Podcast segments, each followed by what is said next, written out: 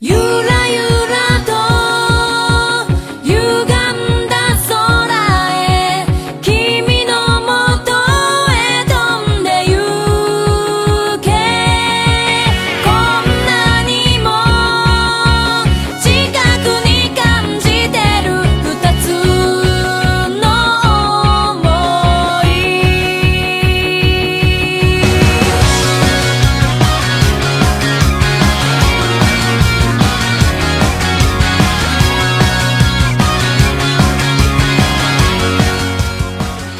Hello，大家好，欢迎收听这一期的《霍尔万有引力》，我是 Rico。大家好，我是 Captain。上一期呢，咱们聊了聊今年 E 三展啊过后，你有哪些特别想玩的游戏？我们特别期待的游戏。嗯这期咱们接着接上期的话题接着聊聊啊。上一期呢聊了这个《塞尔达传说》序章，嗯还有这个《赛博朋克2077》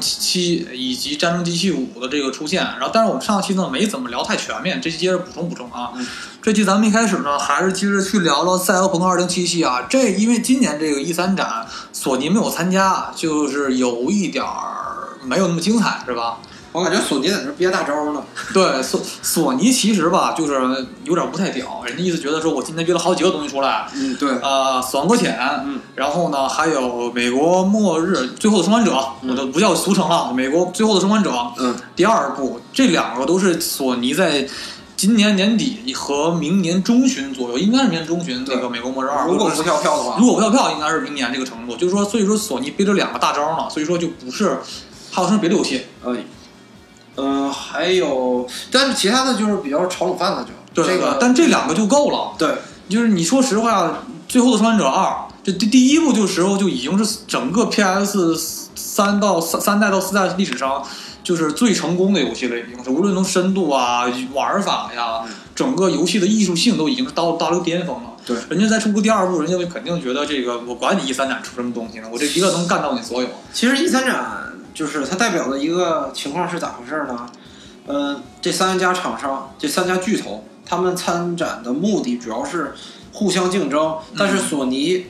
呃，近两年比较牛，他打破了这已个经独大了对他把打破了这个循环，他觉得我已经不需要参加来，呃，来参加竞争了，就是已经跟你我不跟你嗯们跟您不一不一层面了。对啊我已经懒得跟你们玩了，你们自己争去吧。他之前参加是因为这三家的水平差不了多少，对就是平分秋色，然后三足鼎立，互又需要互相进行宣传，对，然后博眼球。但是索尼现在牛到已经就懒得来参加了。也是因为索尼旗下的第一方工作室的独占独家 IP 太好，好几好几个好的 IP，对，所以人家不是太去愁这个东西。啊，但是现在说实话，你看到微软旗下的好的独占 IP 真的不多了，冷饭是一堆老冷饭，然后越炒越没味儿，然后新的 IP 也没有什么好的东西。对，任那个微软那边儿，他们就是搞了一个那个会员，然后你如果去开通会员，然后可以去玩儿，嗯、老平台上的游戏，对，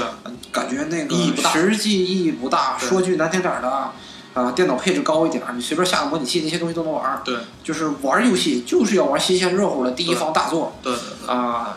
再一个，其实游戏这个东西，就是说有，其实就跟音乐和艺术一样，啊有很多作品是经不起时间的考验的。对，很多游戏其实你你以前玩不错，现在玩没法就玩就这么回事儿了。嗯，对，所以说，尤其现在你看索尼很多的地方工作室的游戏，其实做太做太好了。你像《战神四》那样老冷饭，然后就是结果出第四代做的那么的好，嗯就说实话，你看我玩《战神四》的感觉。就宋丹莫妮卡做的游戏，就是觉得是不错，但是我觉得第四代正统片的战神做什么样，就完了之后，我觉得我的妈，比老三代强太多了，整个游戏深度啊、娱乐性啊、美感太棒了。就是索尼已经它这个层面已经到很高的程度了，嗯所以我们就能看到，就是感觉叉 b o 这两年已经完全指这这种就是就是跨平台的游戏。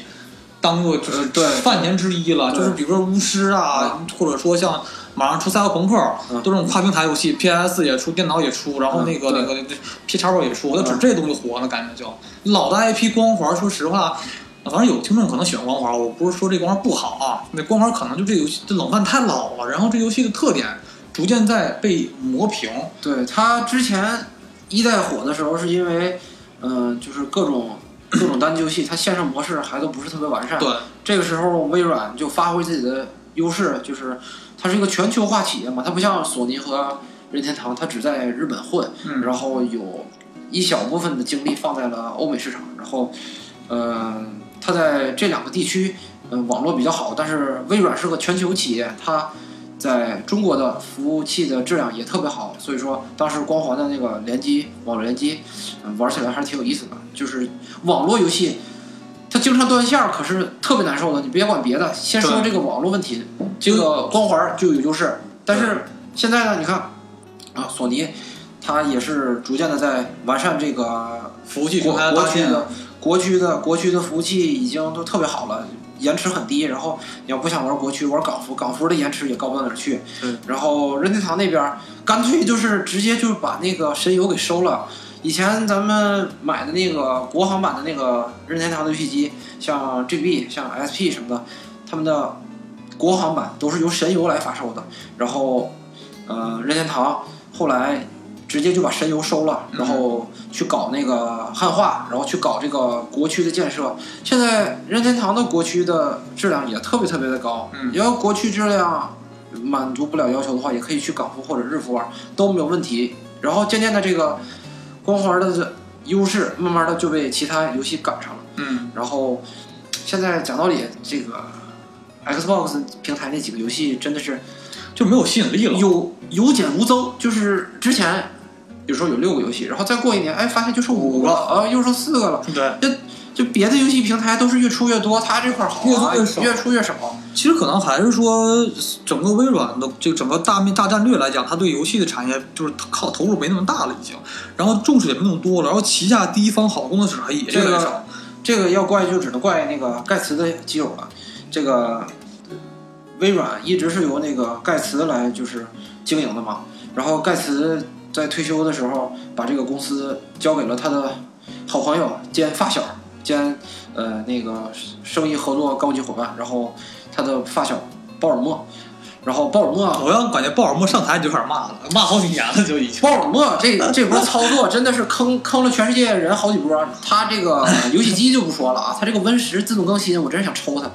当然就好，但是现在就感觉就是还是上期咱们说过嘛，说现在鲍尔默上台之后，这新叉 box 开发是硬件确实好，啊硬件真牛逼，然后没游戏，然后他是咋回事啊？他上台以后，就是极其不重，极其不重视这个游戏产业、游戏部门，然后游戏部门的员工和这个资金锐减，然后导致这个 Xbox 的研发投入还有这个。呃，就是养的这些工作室什么的，就溜达溜、跑的跑、解散感的觉解散。你现在做的是一个机器还是游戏机？感觉只剩只剩机没有游戏二十四感觉就两个了哦就。就感觉像个机顶盒啊，那个东西。对对对啊对，你硬件你还说确实不错。你说能干啥啊？能听歌，能看电影，然后能上网，然后能呃呃能能能能能办公，然后那不是电笔记本 儿吗？啊什么东西都能干，完就是没有游戏。对你说做这个东西有什么意义？但是它那么好的硬件，没有好游戏白瞎了，有点儿就就真是它的它的它的硬件的水平，实际上是比 PS Pro 还要高很多的。高很多，其实高很多。你的啊画质、画质测能差差太差太多了，整个对，虽然都是 AMD 定制的 CPU，但是实际上使用起来的话，呃，微软那边优化的比较好，因为它这个系统架构在这儿摆着呢。就其是实你你看好多不不是单独占那种跨平台作品，比如嗯大镖客什么的，啊，你你一看画质差特别多。嗯，对，就是 Pro 其实它的那个整个机能上表现比比那个叉 box 的天蝎座差了不少啊。对，但是它并没有发挥它的优势啊，因为你有好的游戏机，但是你要有好的游戏来衬托这个游戏机，并并也就说实话，就是你好的就是主机硬件好搭建，其实好好研究的。其实难的就是说好的工作室你怎么组建出来，然后好的 IP 怎么创造出来。对，而且这个游戏机游戏机行业这个盈利模式，嗯，啊，之前这三家都没搞明白是怎么回事，一直在摸索，一直在往坑里跳。嗯但是这游戏机的行业现在大家都该摸索明白了，这三家嗯它的盈利模式就是亏本卖游戏机，然后那个拿钱拿钱赚游戏，对啊不使劲是儿拿游戏拿游戏赚钱。对使劲儿使劲儿砸钱，使劲儿砸钱卖游戏机，然后把游戏机卖出去了以后，然后去呃拉拢那个游戏厂商，然后给自己做独占游戏，对然后从这个游戏的售价里边儿抽份子钱，这个是这个才是游戏厂商存活下去的唯一方法。之前好多游戏厂商都没搞明白，然后他们比如说嗯、呃花了两千块钱去就是制造一台游戏机，然后他们去卖三千，但是这样的话玩家根本不买账，因为他们还是觉得太贵了，你这个还是得靠一些正经八百的商品去去去盈利嘛。呃呃，对，后来这三家全都改变策略了，就是两千制造出来的东西，它就一千五卖，然后拿游戏回本儿，对，拿游戏回本儿，对就是就是游游戏的销量高了以后，然后他再去找那个游戏厂商去要钱，嗯就是盈利模式变成这种的了。对然后这样的话比较健康，因为呃，良性玩循家环玩玩家会受利益，就是不管对游戏厂商和游戏机制作公司他们怎么亏，但是最终受益者是玩家，玩家用低廉的价钱，然后购买了一个高性能的游戏机，然后并且买到了不错的游戏对，啊，然后还有不错的服务和对售后，这个还有好的服务器，啊，对，呃，呃，所以说鲍尔默这个人，他就是搞了一手微软，以至于现在他就是竞争力严重下降，然后就变成现在这个状况了。咱们啊，话又说回来，这个一三展的事儿，我看你是对《赛博朋克二零七七》又中毒了是吗？， 对已经我就是最早是从那个网上看到了一小段赛博朋克的试玩游戏的录像，然后只有几分钟，然后特别短啊去去年发的应该，呃不对是他就是这个这个项目其实二零一二年立项就已经那种叫，啊当时出了一个特别短的资料片儿，就是就是一个静态场景，啊一个资料片儿特别早，就是立项嘛。啊，对。对对，然后然后之后出来了那几分钟的预告片儿，那个预告片儿，哇，那预告片儿就一下就吸引了我，啊、不是别的东西吸引了我，是那个今年一三展的那一段基督基督里维斯吸引了对我，对吸引吸引了我，就最新那最新一 E 三展的今年的那个演那个呃预告片确实是不错，嗯就是最后那一幕真的很爆炸，对，就是。就是感觉那个镜头就是为了给基督里维斯特写的，帅就是特别特别帅，拿摘眼镜儿的一瞬间，然后还带着那个特别嚣张的那种笑，对啊，就是牛逼！啊，就是感觉基督里维斯他虽然一句话都没说，但是他你那个面你部大爷还是你大爷！你面部表面部表情在告诉大家，没想到吧？没想到吧呃你对哥我又回来了。而且确实这个游戏的类型啊很少见，嗯因为以前好像大概只出过一到两部这类型游戏，呃赛博朋克世界的游戏是很少见的。对，首先这个游戏的呃内容，后来我又去网上看到了一段儿，就是呃由官方发布的四十多分钟的一个游戏真实的试玩试玩对，然后第一视角试啊玩，对，还还带着那个就是制作人员的解说，就是制作游戏的人的解说解说，然后嗯、呃说的特别的详细，然后呃里边儿表现出来的元素这四十多分钟，嗯、呃，信息量特别大。其实有好多那个特别有名的那种，就是类似赛博朋克电影的那种影子在里边儿。就是《银翼杀手》啊，呃，《银翼杀手》啊，是《宫壳机动队》， 《攻壳机动队》，还有前几天上映的那个《战斗天使洛丽塔》，对，呃，就是这些电影的元素都在里边儿得以体现，就是特别的、特别赛博朋克的前世卫界，。赛博朋克世界本来就是一个比较前卫而颓丧的世界，就是嗯说在未来大家就是追，就是肯定是环境日益恶化，然后城市发展就极快，对，人的生活呢贫富差距特别特别的严重，用大量的机械科技改造自己，但是整个人类的所生活对未来的期望前途特别的渺茫。对是一个就是又科幻又黑暗又嗯没有什么希望的一个世界，对但是整体的感觉上是比较真实的。可能咱们未来再过二百年，有可能会进入那样的世界。嗯对，就是那种灯红酒绿啊，就是那种特别特别炫酷的大街，然后都是电子荧光屏啊，然后汽车在天上飞然后全息影像啊，啊，对但是这个会发现这个这个城市的高度会越来越高。对对，就是抬头抬头看不着天了都已经。对，但是越往下越黑暗，越往越往下越肮脏。对会发现人的人的差距水平会越来越大。嗯，对。赛博朋克这二零七七呢，这个项目的说，咱们说一下发发展历史吧。这个赛博朋克二零七七呢，本身也不是说无源之水，它本身呢也是改编自呃一个著名的桌游叫《赛博朋克二零二零》。其实当时很多人是以为《赛博朋克二零七七》呢，二零一九年年底发售，嗯但是后来有人推测说，这个游戏的发售时间可能会跟原本的原著桌游的时间进行同一时间发布，就是原来在二零二零嘛，嗯这次二零二零年果然就发布这个游戏二零七七游戏嘛，嗯。而二零七七这个游戏呢，就是在二零一二年就已经立项了。嗯那个时候，这个游戏不是 CD Projekt Red 来自于波兰的著名游戏公司所呃做出来的游戏吗？嗯但二零一二年时候呢，这这太早了就已经。嗯一二年的时候，CD Projekt Red 刚刚发布了这个《巫师二》在，嗯，就那个时候，当时就说刚出完《巫师二》，然后呢，很多人就整整个公司都准备做《巫师三》的要，嗯，但这个时候呢，出了一个，就公司发了一个 logo，就是一个标题，就三横二零七七出来了。嗯嗯但那个时候只是说我给你个信息，说我要立项做这个东西了。嗯但实际那时候所有的科研团队全部都在去做啊巫师三的项目。嗯大概在二零一五年、二零一六年之后，才开始逐渐抽身，准备主力呃呃逐渐去做这个《赛博朋克2077》，因为那时候刚刚是把呃巫师三部曲全做完了，然后可以好好的把人员全部抽出来开始做《赛博朋克2077》了。嗯所以这个项目立项时间从一二年到现在已经被进行了七年之久，这个也时间也是很长的了，也是是吧？对，其实比那个《死亡搁浅》还要长很多。对我坚信就是就是慢工出细活儿啊，我觉得这种靠长时间打磨出来的游戏肯定质量不会差，而且就是比如狗屎的玉璧就不行，对对，垃圾就是。而且我很相信波兰蠢驴。对，这波兰蠢驴太良，就现在应该是游戏界、游戏业界中最良心的厂商。对，然后一做提良心厂商这四个字对儿，波兰蠢驴。啊，对，其实我留学的时候我还挺想去波兰去看看 CD Projekt Red 那那那个就是公司，想去波兰去看一看，还是挺敬敬畏的，我感觉太厉害了。嗯，你想，其实 CD Projekt Red 它整个游戏就是这个公司本身的历史不是很长久，嗯然后出名的作品呢也只有巫师系列和昆特牌现在的比较出名，但是靠短短三到四部作品就已经做出如此成功的这个名声，是已经一很少见的东西了。而且而且口碑特别好，他们他们工作室的口碑特别好，没有人几乎没有人去骂他们，对而且水军骂他们也骂不你起们来，骂不了这个公司，就是说赚就是赚钱是第第二位的，第一对对第一位是要服务，应该是第三位的，嗯就是他们感觉第一是要服务嗯那个玩家，第二步是优惠玩家，第三步是自己留口粥喝就行。真是那个，他们都良心到什么程度了？他们在自己的官方论坛上，然后去提提出，就说那个玩家觉得哪儿这个游戏不好，然后可以可以可以留言。给留言，然后之前这种活儿都是面子活儿，对其他厂商也都做过。也不在乎你评你价你就不在乎留留言以后就没有信儿，就跟就石沉大海了。对但是他们真的是会干，你留了言完他们就给你改，对。你留言他们就调整。对，而且尤其你要知道，波兰其那个位置其实不是一个游戏大国，不像日本、美国出这样的公司很正常。啊，对，波兰是一个就对于游戏来讲是个荒漠的沙漠一样，嗯，突然出来这么一个就是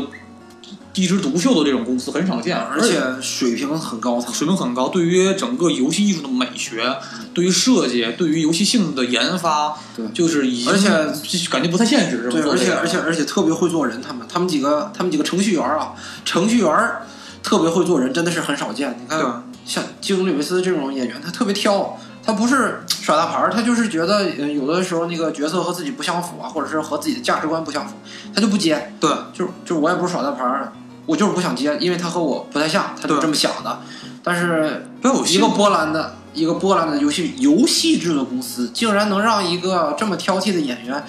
然后在没有接过游戏角色这种情况下，然后就直接接受了他们的那个就是演出什么的。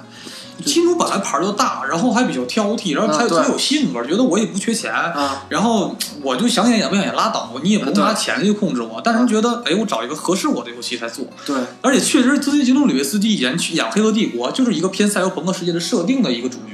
然后他在出现这种类似的科幻世界中的感觉，就是很奇妙，是吧？嗯、但是当时我看那个就是一三展上那个。就是波兰蠢驴的负责人出来就说了，说了一句话，我感觉说的特别到到位。说那个他们去找那个基努基努里维斯，然后基努里维斯问他们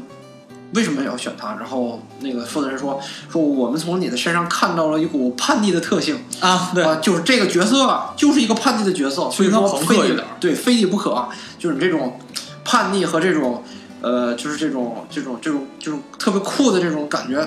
就是融合的特别好的对你这个人，然后他就特别希望他适合这游戏的调性。呃对而且你我们能看到，就是呃，《赛博朋克2077》这款游戏呢，从一五年开始，一六年左右开始真正真正做出第一篇，就第一款真正的预告片儿出去，感觉已经特别棒了，已经。对就第一款预告片，我记得是一个，就是一个就静止状态的一个一个预告片儿，对就是一个主要的场景，然后镜头一点点拉着看每一个人物的一瞬间的动作造型，嗯一一个那个东西，然后再过到几年之后，出现了一个长达四十分钟的一个左右的演示演示视频，嗯然后到现在的最新的一代一部的这个预告片，而且这个最新的预告片呢也非常的有意思，它真正的就是它这个播放方式啊很好玩，就是已经到整个发布会的结尾了，嗯，然后是说要这次发布会结束了啊，嗯，刚刚说完就是感觉所有的屏幕被黑黑客给黑了，嗯出现了这个断码、乱码出现了，就就各种源代码出现了，是不是就已经？嗯然后突然进入了赛博朋克的二零七七的宣传宣传片儿，就感觉这个宣传方式就很有意思，对，嗯，而且就是让基努里维斯本人来现场，简直是一个正确的不行的在决，呃正确的不不行的决定了。对你已经被圈粉了，是吧？啊对对。而我们能看到，其实《赛博朋克二零七七》现在不断的，好像大概每一个月都会出现一些新的信息所透露。嗯，现在呢，无论是世界观的设定，还是游戏本身的游戏性可能都很好玩。现在在主创人员说呢，说大概这个游戏会保证两点东西。第一个呢是大部分的建筑物都可以进行破坏，只要你火力足够强大。嗯第二点呢就是说，大部分的建筑都可以进入。嗯，在这样一个立体的沙河世界呢，这种可能从地下到地上到很高的楼层都会可以进入这城市，那就说明这个城市的可玩性、可逛性是很足的。嗯嗯，就是它的内容性也很够，而且就是它本身可以进行打破、打碎大量的这种沙盒建模，嗯那这也是一个很好的创意。这两点就超过 GTA 系列就已经。对，而且 GTA 系列是我觉得就是很多地儿都不能破坏，很多地儿都不能进去，觉得是我一个挺就挺想进不想进就挺想进，但是做不到一个这种东西。主要是呃 GTA 的那个游戏文件实在太大了，当时的嗯、压缩技术和游戏制作技术还都不是特别高。嗯，嗯、如果他们再强行把那些呃自由因素给它填满的话，这个游戏我估计都得冲着一百个 G 去了。本来对这个游戏就不少了，就已经五六十个 G 了，完了再加点乱七八糟的东西。那但是我估计今年这个《赛博朋克二零七七》会更大，因为咱们当时推算的时候，咱们是看到《荒野大镖客二》嗯是八将近八十个 G 吧。对，然后你如果《赛博朋克二零七七》像做到这样体量，说七大概七个七种七种呃职业，嗯，然后加上各种后期的设定，嗯然后我觉得这么大的一个体量的话，那达到一百个 G 是很有可能。我感觉差不多了吧，差不应多该啊。而我们能现在看到《波兰处女》整个的给的这个游戏定价很合适，嗯这样体量游戏一般换别的厂商卖到六七百很正常，嗯，它才卖四百多，而且而且保证好像后续 DLC 不收钱。嗯，我说这个太少见了，对是吧？而且就是这要换育碧对换日币那肯定不可能。就不可能了，就收死你，就是本体也收你四五百，对然后后 DLC 一顿要你钱。我本来是育碧的脑残粉来着，我是特别特别热爱《刺客信条》，然后育碧这个《刺客信条》这边操作直接就给我粉转黑了，就是啊玩那个《刺客信条》的后续两座，然后有那个等级系统，然后在马路上走的时候，然后碰见猎人，然后你要需要提升等级，你才能打得过那种嗯猎人，就是赏金猎人，然后。我努力的升级了以后，我发现在一次更新补丁之后，那个赏金猎人的等级会因为我等级的提高，然后随之一起提高。就是在刚下载这个游戏的时就候，天花板会越往前升的，哎，对，就在刚下载这个游戏的时候，五十级是封顶，然后后来发现那个就是赏金猎人，他脑袋顶上有问号，就是他竟然超过了五十级。有问号的意思就是比你高很多的级别的这个人物，他就是脑袋顶上嗯那个等级是问号，啊，这直接就是就就是那个差一点就摔手柄，因为嗯它那游戏手设定设置有问题，但是说实话，我我讨厌的是什么？讨厌的是育碧的商业布局很有问题。嗯就是虽然你看今年一 E 三展，育碧出很多游戏，什么《幽灵行动》，然后《看门狗》，就是我为什么我们这期不会聊育碧的游戏呢？是因为我们俩对育碧有很讨厌的一个倾向。我们以前都对育碧有比较好的印象，但是到后期发现育碧的商业布局是一个奸商，就是说大家记住一点啊，就是说无论什么行业、什么职业、做什么东西，都是专一门儿精一门儿。嗯你同时一个再强大的天才，你做十来个游戏，然后一年出十来个游戏，嗯这肯定不是一个好的公司，对啊因为它肯定是样通样松的。而且育碧最让人厌烦的地方就是，嗯他用玩家去测试 bug，就是这个游戏在嗯、呃发售之前，然后会抽出来呃几个月的时间去这个测试 bug，然后会找很多很多人，然后给你嗯、呃安排好多电脑在屋里边儿，然后找几十个上百个人，然后给你一个场景，比如说给你一块石头，然后就那个角色就往那个石头里边去卡。然后给你一个墙，就让我就让你往那个墙里边去撞，然后去测试 bug，然后如果撞进去了以后，他们就会获得这个 bug 的信息，然后就会用这个新的代码，然后去呃修补老的代码，让这个游戏看起来更加完善，然后不会出现那种莫名其妙的东西。但是这个步骤在育碧近两年的游戏中全都是被省略的，对，他们把游戏做好了以后不会出 bug，就是粗制滥造往外甩甩东西啊。对，然后直接就把游戏发售，然后游戏发售以后，他们那个在游戏的后台安装了一个反馈的一个机制，就是你在游戏的过程中遇到 bug 了，然后它会自动偷偷的传给育碧，然后是育碧再在下次的补丁中把这个游戏给修复。对这样的话，他就少下了一大笔这个去 bug 的钱，去 bug 其实特别特别费钱。对，然后他们就用玩家来去 bug，这种行为真的是就想不出来词儿来骂他们了操蛋。啊！其实其实还有育碧做游戏，还有就是难点，就是育碧做游戏有很严重的同质化，嗯，就是说你这种游戏感觉就是说，它游戏就一是评分特别的中庸嗯。一育碧游戏吧，无论什么系列啊，看门狗还是刺客信条系列，还有等等，比如说汤姆克兰西系列，就是一个就是这几个系列加在一起吧，都是分儿低低不过七分儿，高高不到九分儿，嗯就永远在七分儿开头到八分儿八点八左右，就是这么来回飘动。而且游戏的这个手感特别像，你一个游戏，对啊我一个游戏制作，一个游戏公司制作出来的几个游戏，呃，稍微有点像，这个能理解，因为就是程序什么的都很接近，但是你也不能像到这个体程度啊，就是感你感觉玩哪个游戏都一样，玩哪个游戏，它的光影、它的配色、材质它的基调，对，都特别特别像，然后就感觉好就像用都是一个引擎，然后引擎引擎质量、引擎的基础也不咋地。对根本就没有专门为这个游戏的特色进行调试，而我最讨厌就就育碧做游戏就在于什么呀？就是他做的游戏都没有质感，嗯，没有那种厚重的质感性，啊，对，就很飘，啊那种很飘。然后就是现在我觉得育碧中游戏做的唯一，我也很客观的说啊，育碧做的唯一一个硬核的好游戏，也就是《彩虹六号》了。嗯是真的说得需要技术去打的一个好游戏，但是别的都是感觉跟狗屎一样。尤其比如说啊，《刺客信条》已经是个很老牌的一个经典的一个系列，嗯这个游戏从头到尾高没高八点八，低没低过七点零，你这个东这种评分，这个游戏太平庸了就。然后你出了这么多代，然后逐渐发展了，以前是以刺刺杀为艺术的这种很。行云流水这种行云流水这种游戏方式啊嗯，就作为卖点，现在逐渐变成了 RPG 游戏。嗯那我在想，那个从你开发《刺客信条一》就是阿泰尔那个时代嗯，这世界上就不缺好的 RPG 游戏。现在你做了这么多代游戏，你把自己最经典的这个刺杀元素给逐渐淡化，变成个 RPG 的游戏，你不觉得有点儿就是反其道而行之这种愚蠢的行为吗？嗯，这个中途换这个游戏制作总监这这波操作也是实在是让人看不懂，啊因为这个游戏制作总监往往大部分情况下都是一个游戏的灵魂，嗯，它决定了这个游戏的风格，然后玩法和这个发展方向。对然后育碧因就是因为看这几个制作总监不顺眼，就是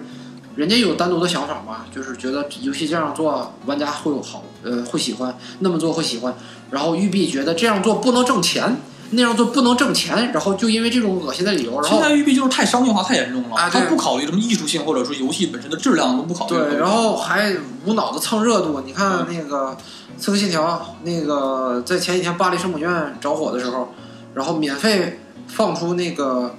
呃，就是游戏本体下载，对， 《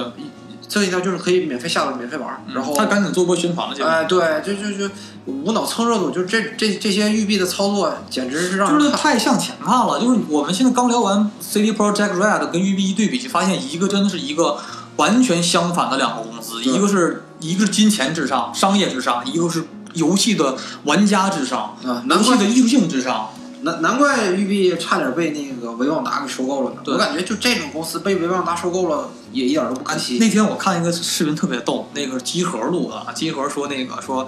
集合那问问是问西蒙还是问谁我忘了，说那个美国最差的游戏公司是哪家？然后他说 E A，说为什么呢？因为育碧是法国公司， 就能知道其实大家所有的懂游戏的业内人士都知道，其实就是美国 E A 加上法国育碧都是游戏游戏界上最差劲的两个公司，对甚至可能 E A 还比育碧稍微强点儿还能。 E A 好歹他还能认认真真给你做一把那个战地。你对，说现在育碧那边还有什么东西能认真做虽？然战地五做的很糟糕，但是实际战地一做的很棒，嗯，其实还是有很可口碑。但是你这育碧的东西所有招牌这招牌全砸。全砸。其实说实话，你你刺客信条系列，咱还说回来啊，刺客信条系列中好玩的就阿提尔和爱教三部曲，加上一部黑棋，对，然后我就再也玩不进去了。然后什么说什么大革命啊、大革命、啊枭雄、枭雄啊然后叛变。叛变、奥德赛、奥德赛、奥德赛还有埃及那部，我觉得啊都狗屎，尤其那埃及那部，我就玩什么东西，手感这太怪了，就是就感觉一个游戏你纯粹成为一个旅游游戏了，就已经变成。对，真是所以说这一次像育碧在一三展上出的这些游戏啊，这个《幽灵行动》《看门狗》等等等等，这游戏我们先觉得在观察，觉得不推荐给大家去玩这款游戏，这几款游戏也没有必要给它花任何钱，买盗版得了。真的就就就真真的就这样，很实话买盗版得了，盗版有买 吗？盗盗版盗版不买，对下盗版就好了，没有必要为它花任何一分钱啊。除了这之外，我们再聊聊 Captain 特别憋了很久的这个塞尔达旷野之息的序章。嗯现在我们就可以休息了，让 Captain 好好介绍介绍这款游戏，这它个是有多么 的多么的上头。之前我其实是特别特别，就是不太喜欢任天堂的这些游戏的，因为我感觉要玩就玩硬核游戏，要玩就要玩三 A 游戏。三 A 游戏的，然后当时也不知道这个塞尔达是以三 A 的水平制作的，我就觉得它，嗯、之前玩过塞尔达前几部，就感觉是一个那种卡通游戏，然后是那种打怪，然后看那种看脑瓜顶的那种视角，就是嗯一个小人在那蹦蹦蹦蹦蹦，然后走格子，就感觉像老没劲想玩那种就是老代老时代那种游戏了，已经。呃，是吧对，就就就就玩的比较，呃就好像和其他那种那种那种普有通点幼稚，啊、对，有点像黄金太阳，有点像火焰文章，大神嗯呃，对，它好像和别的这些游戏没有什么太大的区别，然后嗯也不够这个三 A 的这个，因为咱俩一直都是玩那种三 A 大作，又玩上玩到那的，然后冷不丁再回到原来那个时代，觉得有点就是不太不太能适应。其实它那种类型的游戏，呃，如果玩那种比较优秀的那种作品，其实也挺好玩。比如说《火焰文章》，《火焰文章》和《黄金黄金太阳》那种那种那种战旗似的，嗯其实也挺好玩。但是啊、还是没有三 A 大作好玩。我个人觉得啊，我还是喜欢那种、震呃、撼炫酷的、炫炫酷的、炫酷的视觉效果。然后复杂的操作系统，那那种游戏玩起来，你一旦玩熟练了，你就会感觉比那种简单系统的玩起来要爽。你就是被战神当年给洗脑了。然后就开始就是不太想玩这个塞尔达，然后之后在我另外一个朋友家，然后偶然间玩到了一把塞尔达，感觉哦，沙沙盒游戏竟然还能这么做，沙盒游戏竟然还能这么玩儿，就是当时我脑子里边只有两个游戏是，就是我我觉得还可以的沙盒游戏，就是嗯 GTA 跟那个刺客信条，嗯，然后哎哎，咱俩别不用一块儿比啊，能不能放过这些？ 能不能放过这 些？然后就除了这两种风格的东西以外，然后我也不知道还有还能有其他哪种的，就是特别特别有特点的沙盒游戏吗？也也也想不太出来了。嗯然后玩到塞尔达，感觉哇，塞尔达竟然还能就是研发出来自己的一条路，就嗯不需要搞、 RPG 的新的玩法。哦对，不需要之前的那种就是老路。然后也能搞出来一些新花哨、新新的花里胡哨的东西，然后嗯还挺还挺好玩儿，嗯，然后剧情也很吸引人，然后还是开放的那种剧情，你不打任务，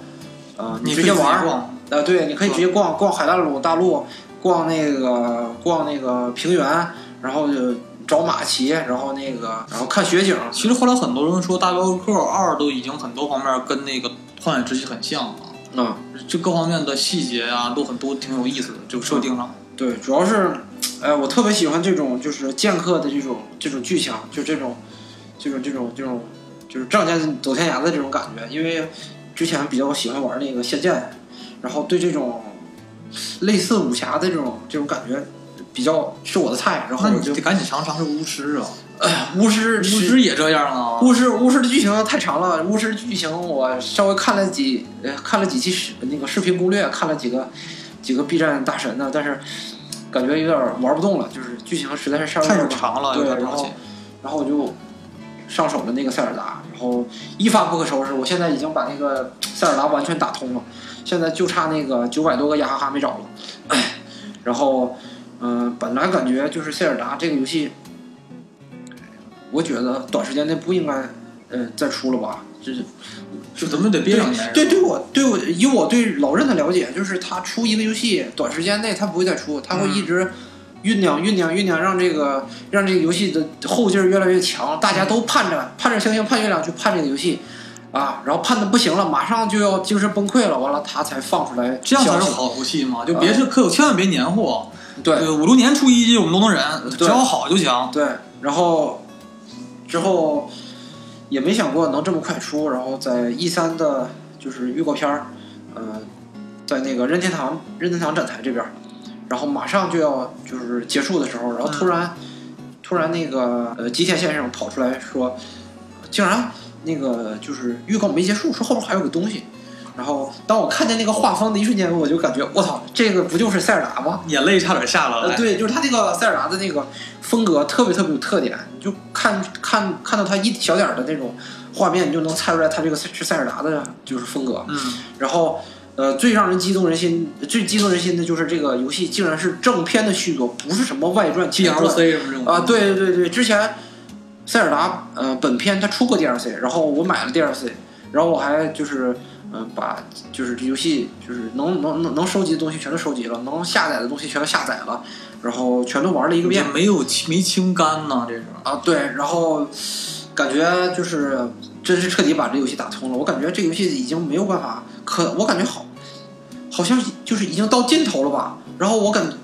我感觉这个游戏已经不会再出续集了，但是这回他就直接就出了一波续集，然后是紧接着上一座的结尾，剧情走的是吧？，对，那个公主和呃那个剑客拯救了这个海拉鲁大陆啊、然后呃塞尔达和这个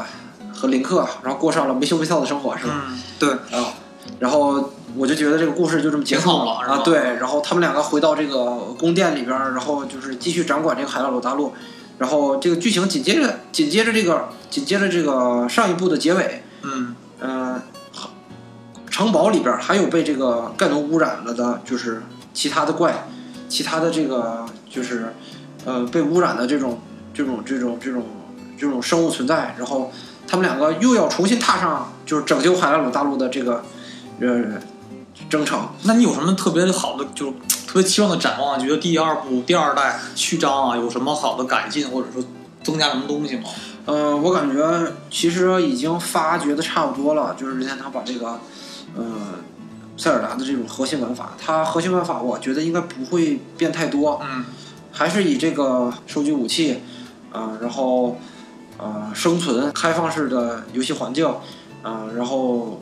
完美的剧情，再加上呃小细节，比如说主要还是耐玩度要啊高。对比如说呃比如说武器武器方面，它应该是会增加一些小的系统，来让这个武器系统更加完善，但是它应该不会再出那种新的武器系统，比如肯定说要，肯定不能改，再改容易就这就很让粉丝受不了的话，一定要沿着老系统去走嘛。呃对，比如说交通工具，呃上一座有滑翔翼，然后 DLC 里边有摩托车，呃，然后 DLC 里边还有那个古代马具，嗯、我觉得有可能它还会稍微出一些交通工具，然后出一些嗯、呃新的武器，嗯，呃，大师之剑应该会有新的新的新的招式，就是他在进行就是呃挥剑动作的时候，他应该会有好多新的套路和招式应该加进来。总体来说，有点像一个新的 DLC，但是应该比 D 新的 DLC 的诚意要高。体量可能还是很大，不对会有 DLC 那么那么 DLC 那么小的体量去做出来这个游戏的，呃，对，如果再做 DLC 的话，那就没有意义有了。点圈钱了是吗？对对，其实其实上一座 DLC 挺还是挺良心的，嗯呃玩的玩的挺爽，尤其是那个呃寻找摩托车的那个那段剧情，那段剧情打了好长时间，就是试炼，然后就是裸装进一个小土里边儿，然后就用那个木头棍儿去戳那个怪什么的嗯，啊，打让打了我。打了我心态都快崩了，打了得有四五回，然后才把那个打过了。不对，然后大师之剑可以开光。总体来说，上一座的这个 DLC 特别有诚意，嗯，不用担不用太担心这个新作啊它的水平不高。嗯，确实，我觉得这样游戏基本还都是保持了一个耐玩度为最主要。跟三 A 游戏最大区别就在这儿嘛，嗯一个是视觉震撼，一个是玩法够耐玩，嗯，是这两两种类型游戏的一种就是各自的长处吧。嗯嗯，好，我们接下来聊聊别的几款游戏啊。一个呢是《星球大战》，呃，《绝地陨落的武士团》也发发布了一个十四分钟的实际演示。这两年发现，《星球大战》这个游戏反倒出来了，以这个 IP 做出了不少游戏出来，是吧？反倒还是评分不高不低，还是可以，就是出现出现了这种 IP 开始做成游戏了。电影改游戏这种玩法并不少嗯见，但是成功的不是很多。就是嗯我还是挺看好这个《星球大战》的，因为《星球大战》小的时候看这个电影印象特别深，还是有情怀的，啊，尤其是那个飙那个飞船那段儿，就是记忆犹新。然后还有那个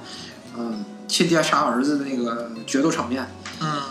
整体的就是这个 IP 是迟早会做出一些好的游戏，还是个可以期待的嘛。还有呢，接下来就是发现《战地五》呢新系统演示即将加入太平洋战场。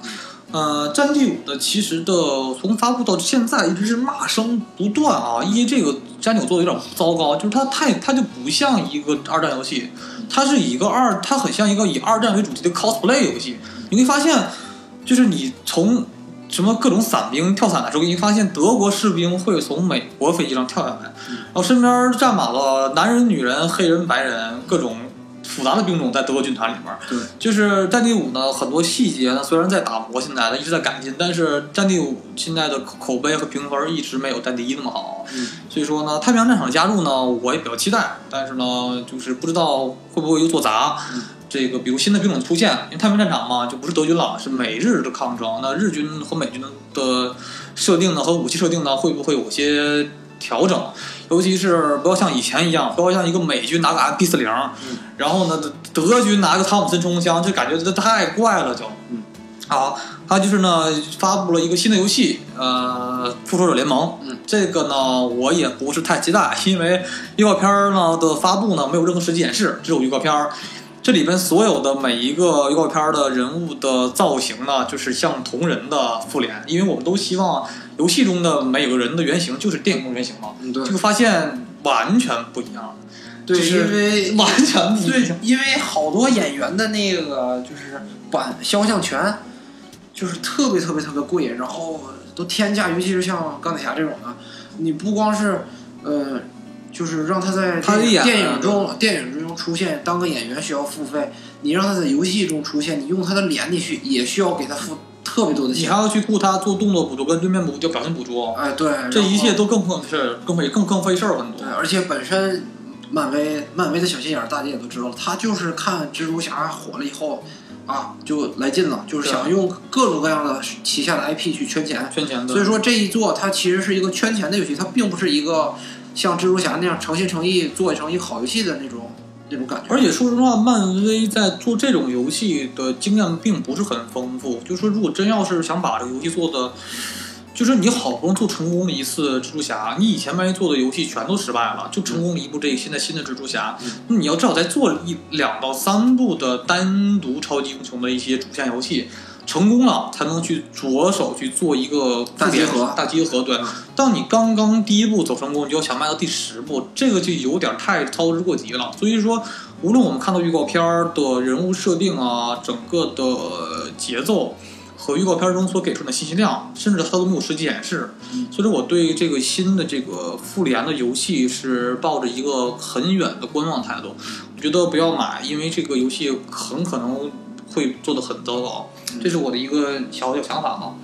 还有一个新闻呢，是 Apex 英雄第二赛季公布，其实也不是英，这也不是新闻了。我们做这期节目都已经过了快一个月了，一三展，只是说那时候没时间做啊。咱们接着聊聊这个新闻。Apex 英雄第二季第二赛季的公布呢，其实是个挺，我还是不是很感兴趣，因为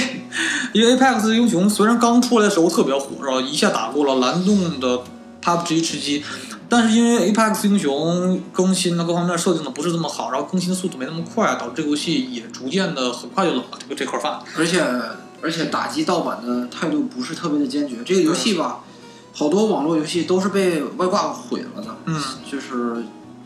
呃，据我所知，就是我我看别人玩儿，亲身经历过，就是找了一个队友，然后他有挂，嗯，啊，那个那个开挂的队友真的是特别牛，一个打五个，我我就在后边儿就瞅着什么就不干，然后他就一个打五个，透视挂什么自瞄挂什么都开开，然后还能调等级，就是你说 Apex 英雄也调等级吗？PUBG 啊？哦不是我说的是外挂等级，就是你不我把说我它说你这个挂是针对于 PUBG 的还是针对于 Apex？Apex Apex 的的 Apex Apex 对，然后那个挂是可以调等级的，你如果拉到最高的话，它会很灵敏，嗯人一出来就马上自瞄加上穿墙，然后就给人打死，然后你可以调的低一点儿，这样的话你的鼠标有一定的活动量，这样的话看起来你就不像是挂，就是这个挂的行业已经发展到这个程度了，然后官方竟然不怎么去管，去管这个哎事，情。你说，就是好多人吧，呃，想要去打这游戏的职业，他在打到一定水平以后碰着挂，他就打不上去了。这个游戏慢慢的就没有人玩了，就对，呃高分段全都被外挂占据，嗯。然后呃我怀疑是不是这类游戏的源代码都不是很好，所以导致这么多的挂出现呢？漏它漏很多呀。嗯，这个也说不好，反正有有那个就是游戏的问题，完了也有网络的问题，因为、因为就是操作什么的都是由网络网络来控制嘛，就是你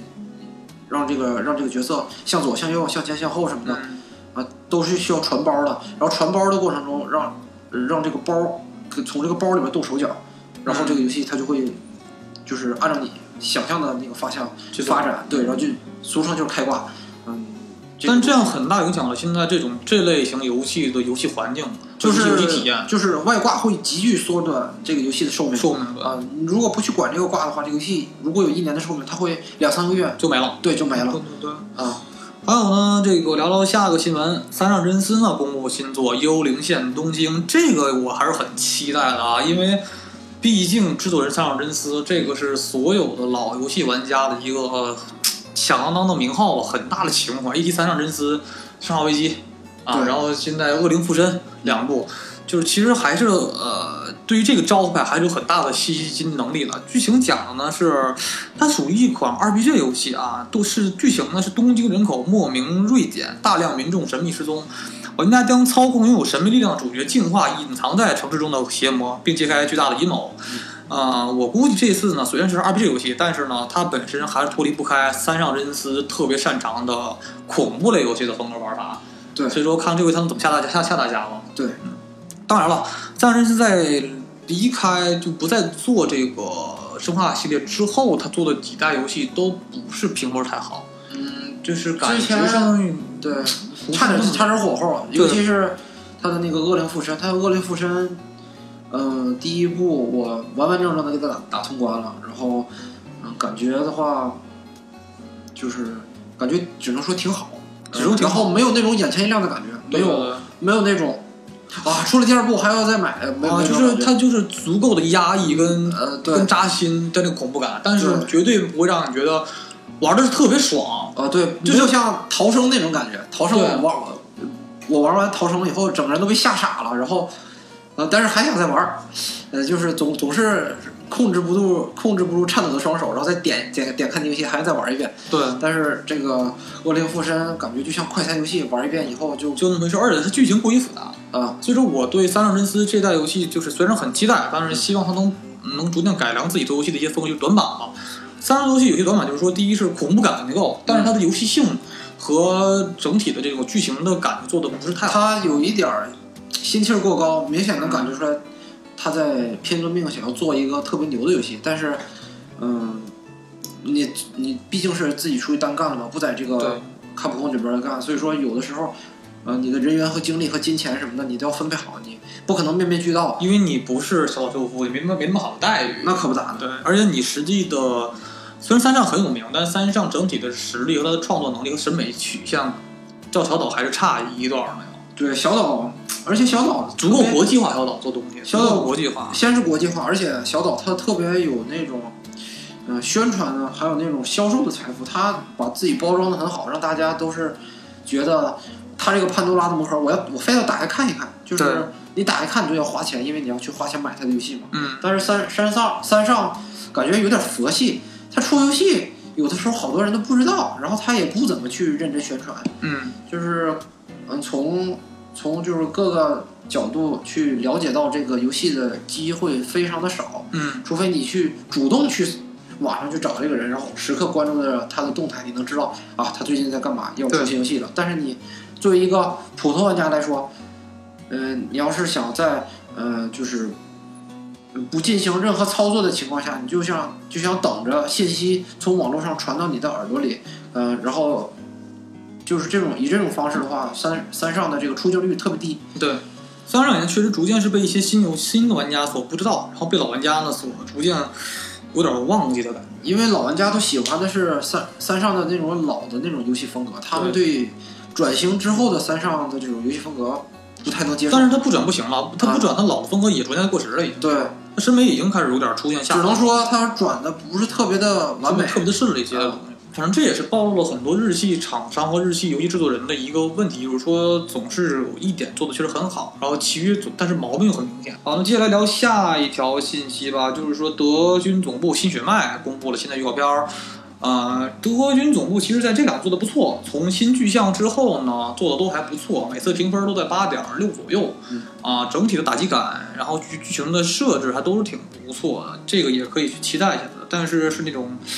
我觉得可买可不买吧。如果评分够高，可以尝尝试一下。但是实际来讲呢，不会太过震撼。照着我的审美来讲，还差一点。这个游戏的特点就是它没有大的缺点，这对个就是这个游戏的评分高的地方。你你就是仔细去找它的缺点，然后它最大的毛病就是没有缺点。对它没有缺点，然后它也没有特别明显的优点。 对对对。啊、然后这个游戏就是很平淡，反正我觉得我这人一直挑游戏有点太过，就感觉总是拿《森山莫妮卡》或者是《顽皮狗》这种公司的这种制作，或者是 Rockstar 的设定的这种这种公司的水平去要求别的游戏，嗯但是可能有点儿过于高，业界中达到的水平不太多。对啊，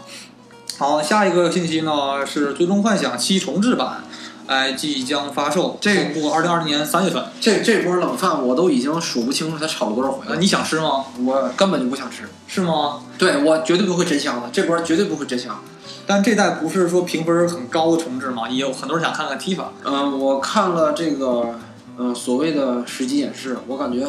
这个实际演示就是 CG 动画，它实际演示应该到不了这个效果。嗯，嗯、反正模型什么的，人物模型基本上算是全部重做了，然后效果特别好。嗯，不过它这个剧情还有其他的东西，还有核心玩法，跟之前根本就没有什么区就是别你。都知道了，就是再想玩的，就是那种吸引力不是很大。对，而且《最终幻想》已经是一代一代制作人没完没了换，没完没了换，都换了不知道多少个制作这人。个 IP 有点被做烂了，这个 IP 这个 IP 只是还是一个好的牌子，但是整体来讲，我一直没感兴趣。我是因为这个感觉，就有点，嗯，就是总感觉有点不是那么好的精致的作品。嗯，是因为啥？是因为 S E 那边儿就是他每次去找的那个呃制作人都是那种特别有野心的制作人，嗯嗯、然后嗯、都是特别特别牛的制作人，然后来接手这个《最终幻想》游戏的制作，嗯然后每次都是做到快三分之二，啊，然后三分之二多一点的时候，然后这个游戏就已经支撑不下去了，就是呃用时太长，然后花费资金太多，然后就是和前作衔接的不太好，嗯、就是会出现各种各样的问题，导致最后这个游戏每次都烂尾，每次那都日烂系尾。厂商就这样吗？很多游戏都是出现烂尾这种情况。就是因为 S E 那边对这个《最终幻想》要求太高了，他就想这个游戏，呃，成为一个呃半架空世界，然后呃特别特别特别闪耀的那种存在，就是想让它成为这个游戏行业的标杆。其实它应该成为三 A 大作这种好的 IP，但它是它因为是资金高面的原因嘛，嗯，就是永远达不到那个程度上。就是它框架够，但是整体做到做到那个份儿上。他一直全，他一直都是向着那个三 A 大作的方向发展，对但是他一直都在烂尾，这个对就。每次都在毁了这个游戏，每次制作都在毁这个游戏。这个游戏现在已经被 S E 毁的不行了都。对对对。好，那聊下几个信息呢，就是说，虽然骂完育碧，但是说育碧今年出什么游戏了啊？嗯一三展前呢，发布会上总共发布了十一款啊，十一款游戏发布的信息啊。你想想，多大公司能做多大公司能做出这么多游戏一次？那这游戏质量怎么保证啊？分别是什么呢？分别是《看门狗军团》《彩虹六号封锁》《彩虹六号围攻》《渡神记》《彩刺客信条：奥德赛》啊《幽灵行动》《断点》《武力全开2020》《冠军冲刺》《攻坚特勤》《荣耀战魂》这十一款游戏的一些新信息逐渐就发布出来了。呃，我还是一定意思，不买不买不买，只是观望而已。这是大家可以去冷静，不要去预购，我觉得是没有太大意思的。嗯嗯，因为育碧的游戏一次出这么多，虽然有些是老游戏啊，公布一些新的你如 DLC。果是育碧的真爱粉，你可以预购一波，然后替育碧除一波 bug。对对对，你可以这么干。然后呢，如果你真的很喜欢育碧的游戏呢，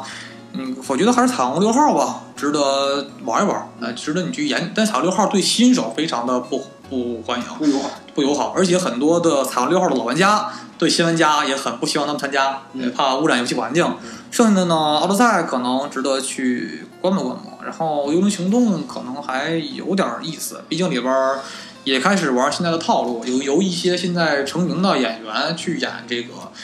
这个 C C G 建模啊这个动作捕捉，但是这个演员也不怎么有名啊，人家都用基努里维斯基，用拔叔，他用的这个演员法叔。 好，现在接聊游戏呢，就是一些这种游戏技能，感觉我觉得就没有太多可聊性的了。我们先总结一下这次一三展中我们比较关注的几个点吧。第一点还是这个《战争机器五》和《战争机器》的战略版的出现。《战争机器五》呢，其实也是现在呃微软旗下我认为最还有唯一一点开发价值的 E IP。虽然是有点儿在重启，因为老三代做的已经很很很好了，没有必要再去接着往下做了。但它既然做了呢，第四代做的还不错，那第五代我也比较期待一些。第五代呢，为了可能为了销量吧，呃，不再单方面独占，呃，甚至像 Steam 做了这个平台上也开始可以玩这游戏了。嗯，整体来讲，我觉得对这个还是比较期待的。嗯，因为现在你说实话，独占的 IP 微软也剩这一个了，就就好了。嗯光环还不算对，还还还有地平线，还有地对，还有地平线，但地平线的质量没有没法跟它比。主要是地平线不能成为买这个游戏机的理由。你比如对说，我最早玩 PS 三，我就是冲着战神去的，就这一个游戏就可以。买游戏机对，对，就我为了这游戏，我就要买游戏机。但是这个，你说地平赛嗯车游戏，那不有的是替代品。对对对，就是感觉不是那么的让你很很想买。然后，对但是只有战争机器可能是唯一一个说让你觉得可以为这一个游戏买游戏机的状态了。啊，对，啊，战争机器确实无论这么多年从它的设计手感、呃世界观的设定嗯，然后整个游戏的这种蒸汽朋克风的这种设定的这种倾向嗯，呃，故事的构架都是还是很优良的，又有很重的质感。而且我感觉在纯爷们儿游戏领域，这个能和很纯爷们儿能和战神那个抗呃抗衡一下的，就是这个游戏战争机器了，对，对就这个足足够的热血，而它的网络平台搭建应该也会不错，我觉得。战争机器的这个战略版也，我看的大概时机上也不错，嗯就是还是很这个还是值得期待一下，这是微软方面我唯一比较期待独占独占作品了。嗯还有呢，就是这个聊回来啊，《赛博朋克2077》为什么我很期待？是不但是基于基努里维斯基的出演，而是因为这个世界观的设定。当你在这个就是沙盒游戏呢，在以前沙盒游戏都是基于现代时间线，就是现代或者是过去为沙盒游戏嗯。但是《赛博朋克2077》呢，是这种少数的非常罕有的，以未来的时间时间点、未来世界作为一个沙盒游戏的玩法。那里边人物呢，可能有更多的技能，世界观有更多好玩的设定，有更多科技未来的展望跟幻想。这个是一个比较值得期待的一个玩儿玩儿点吧。嗯，而且就是，嗯，还有一个它的特点就是它是非线性剧情。呃嗯你随着剧情的发展，然后会给你选项。对嗯、比如说，呃，就是他们有个任务，就是去，呃，一个人给了你五万块钱，让你去买一个军用的机器人儿，然后你可以选择，呃，正常的购买，嗯，你就去购买，然后就把这五万块钱花了，呃，然后就去直接买，或者是你去潜入去偷出来，或者是你直接就是端着火箭弹、端着乱七八糟的武器你就抢冲，对，冲进去、嗯去和别人打，然后去抢出来。对，啊，然后还有一种方法就是把五万块钱私吞溜了，就是对它有好多种玩法，就然后跟很现实社会中一样。对它这种它这种非线性剧情最早是由那个呃质量效应开始玩的，质量效应就是这种，嗯、到任务的分歧点上，然后给你选项。对，然后你在选项之间进行切换之后，然后会影响后边很多剧情，比对如说，呃，比如说就是，呃，赛博朋克之之前有个剧情就是有一个人质，然后被威胁了，然后，呃，你有几个选项是认怂还是掏枪？嗯，你如果掏枪的话，你会把在在场人所有人全都杀掉，然后人质也死掉了。对，然后在之后，如果在遇到呃需要用到这个人的剧情的时候，这个人他不在了，就是这个被杀掉的人质，嗯，然后你的这段剧情就无法被触发，你就不知道这段剧情发生了什么。对，啊，它这种非线性剧情也是这个游戏的魅力所在给。你一个选择，让你自己控制剧情的走向，选择你的人的这个发展轨迹是什么样子的。而且而且这个游戏，你一旦玩通了以后，然后你觉得好玩，你还得重新再回来玩，因为它是非线性剧情。你要是想知道你当时没选的那个剧情它都有什会么发发展？对对你还得回来再玩儿，它这就是无形中延长了这个游戏的寿命。对，CD Projekt Red 这游戏它就有很有这个特点。嗯其实以前这种设定的这种线性设定吧，它在就这种选择性设定嗯，是在以前巫师就有的、嗯啊。巫师就有这种大量的选择，在关键时刻你要选择几种选择，而且还有时间限制的，需要做这么几个选择。嗯还有呢，比如说在他们在做二零七的时候，我认为啊，他们一定是参考了。《幻想大镖客二》这部沙盒神作的一些设定的这种就是剧情上的设定，所以说我觉得就玩法上和人物的走向上，可能也就很大程度上去参考了就是《幻想大镖客二》。嗯所以这个游戏经过多年的日测打磨，已经是会有一个非常成熟状态去面向广大的玩家，呃，跟这些粉丝们，所以说我觉得会非常的不错。而且毕竟你是在未来社会中，你的出交通工具啊，你的战斗方式啊，你的生活方式都有很多的改变。现在我唯一就希望的是，他能不要，千万不要说完全的，就是一定要第一视角。我觉得第一视角有点晕，玩沙盒游戏。而且你平时赛博朋克世界，你肯定要把自己的着装打扮得很高科技化。嗯那你一旦主视角之后，你可能穿的衣服都自己看不到了，然后就有或者视角上不广。以前你比如第第三人称视角，你你是能看到很多的场景的，你第一人称视角就很窄。嗯就是就就那么一块儿，然后会晕，我觉得会对这个游戏有一些浪费。这么好的场景的设定是吧？嗯，对，E 还有我们说完这个一三展之后呢，再说说未来，啊、两个我们刚才提过的老游戏的展望，一个呃，一个是呢《死亡搁浅》，就是我们非常期待啊、毕竟是小岛秀夫憋了一五年，憋到现在的一个大作。对，然后呢，我们但是我们现在至少对吃鸡试玩的那些预告片呢，是不是很满意？觉得有点儿送外卖的感觉，就是有点儿就是有点儿怪。然后呢，它的世界观设定上也有点儿深奥和复杂，我就特别怕它做的跟那个《恶灵附身》似的，就剧情旋入旋的，你知道吗？很多玩家弄不懂，就有点儿。嗯，对，但是我觉得以小岛秀夫掌控游戏的能力和他的游戏设定，他极高的审美，《死亡搁浅》呢应该会是今年十月份中旬它发售嘛，应该是今年年底最爆炸的一款游戏。对，紧接着呢就是在现在只是一个是大概的一个信息啊，但不确定明年的中旬，嗯，《最后的生还者二》的这个发售，因为现在已经出了一款吃鸡的吃鸡的这个演示了。整体看呢很震撼，顽皮狗呢不愧是神作公司啊，细节啊、引擎材质打磨呀、整个战斗方式的这种随机性啊，都是还是业界标杆儿，所以很期待这次的呃剧情会会什么样子，会给咱们会给我们一个是否一个更高的一个设定的一种感受吧。你像很多我的朋友们玩《最后生还者》《最后生还者》第一部的时候，就觉得玩完之后不想吱声了，就是那一刻去充满了绝望中带着希望的感觉。嗯，对对对。所以这是我们从今年一三展之后呢，到明年的一些所期待的游戏。然后呢，我们接下来呢也会做几期跟游戏呃相关的节目，再预告一下吧。咱们现在节目爱预告了啊，嗯，我们会做一期呢《神秘海域》系列一到四部，我们会做一个总结，跟大家聊一聊哪一代做了什么样的有什么区别，哪一代做的更好一些。嗯然后呢，还做一期呢如龙系列的游戏，但是我们只会做如龙现代游戏啊，如龙剑餐、如龙如龙微星我们都不会做，只会做如龙一到呃零到六这个现代的这个时间线的游戏。那我们我们会做一个这样的一个两两期节目，然后未来呢，别的游戏节目呢，我们会接着去呃规划，再会再去规划。嗯，可能可能我们以后只要是以游戏相关的节目，我们就会改成叫 Horror Game。而不再单纯叫画漫游盈利，因为每一期有时聊电影，有时聊游戏，有时聊聊各种别的东西的时候，我们会把节目的呃每一期的代嗯称给改一下啊，大家到时候别别别不适应就行啊。今儿到这儿吧，拜拜。拜拜。